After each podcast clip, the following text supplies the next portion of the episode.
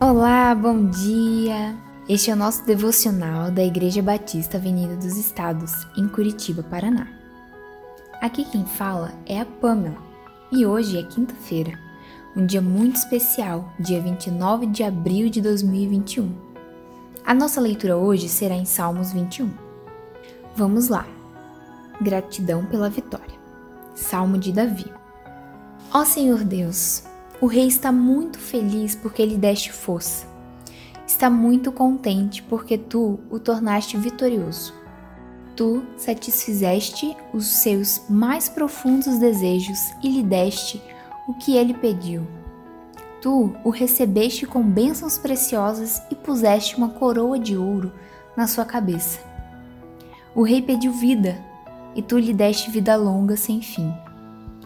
A glória do rei é grande porque tu o ajudaste. Tu lhe deste majestade e fama. As tuas bênçãos estão sobre ele para sempre. A sua presença lhe dá muita alegria. O rei confia no Senhor, o Deus Altíssimo, e por causa do amor do Senhor, ele será rei para sempre.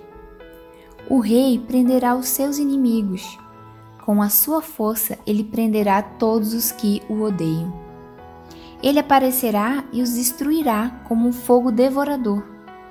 Na sua ira, o Senhor os devorará e o fogo acabará com eles. Nenhum dos seus descendentes ficará vivo. O rei matará todos. Os inimigos planejam maldades e traições contra o rei, porém não terão sucesso. Ele atirará suas flechas contra eles e os fará fugir. Ó Senhor Deus, nós te louvaremos por causa do teu poder. Nós cantaremos e louvaremos a tua força. Sabe-se que o Salmo 21 é um texto do rei Davi.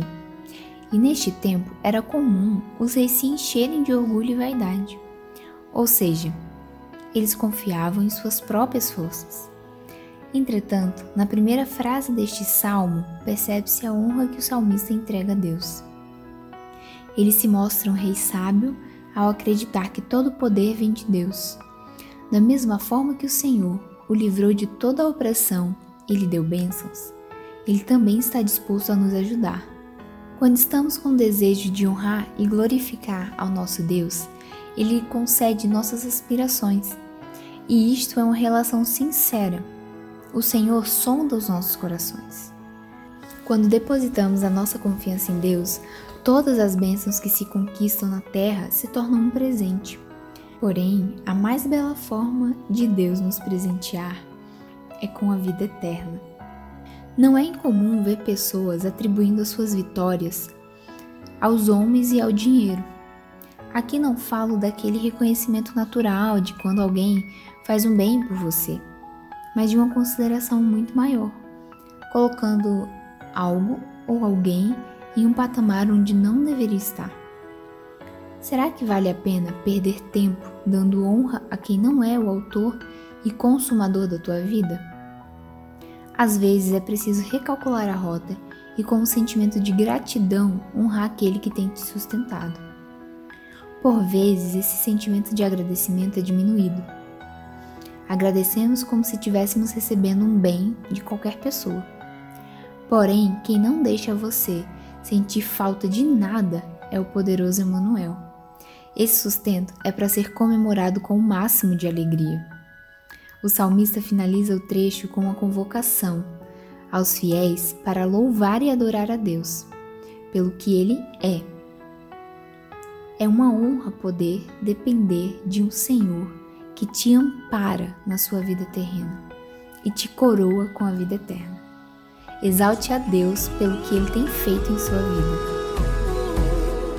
Hoje acordei com a intenção de te falar tudo que eu vi e percebi você fazendo a mim sem merecer, me dando de melhor.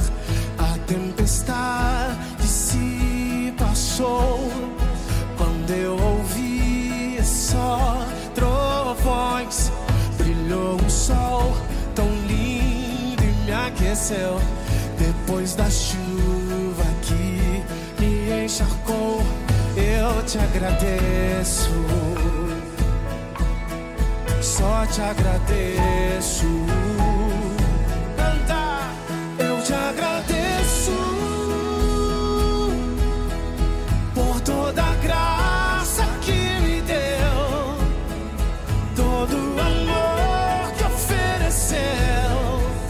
Sem eu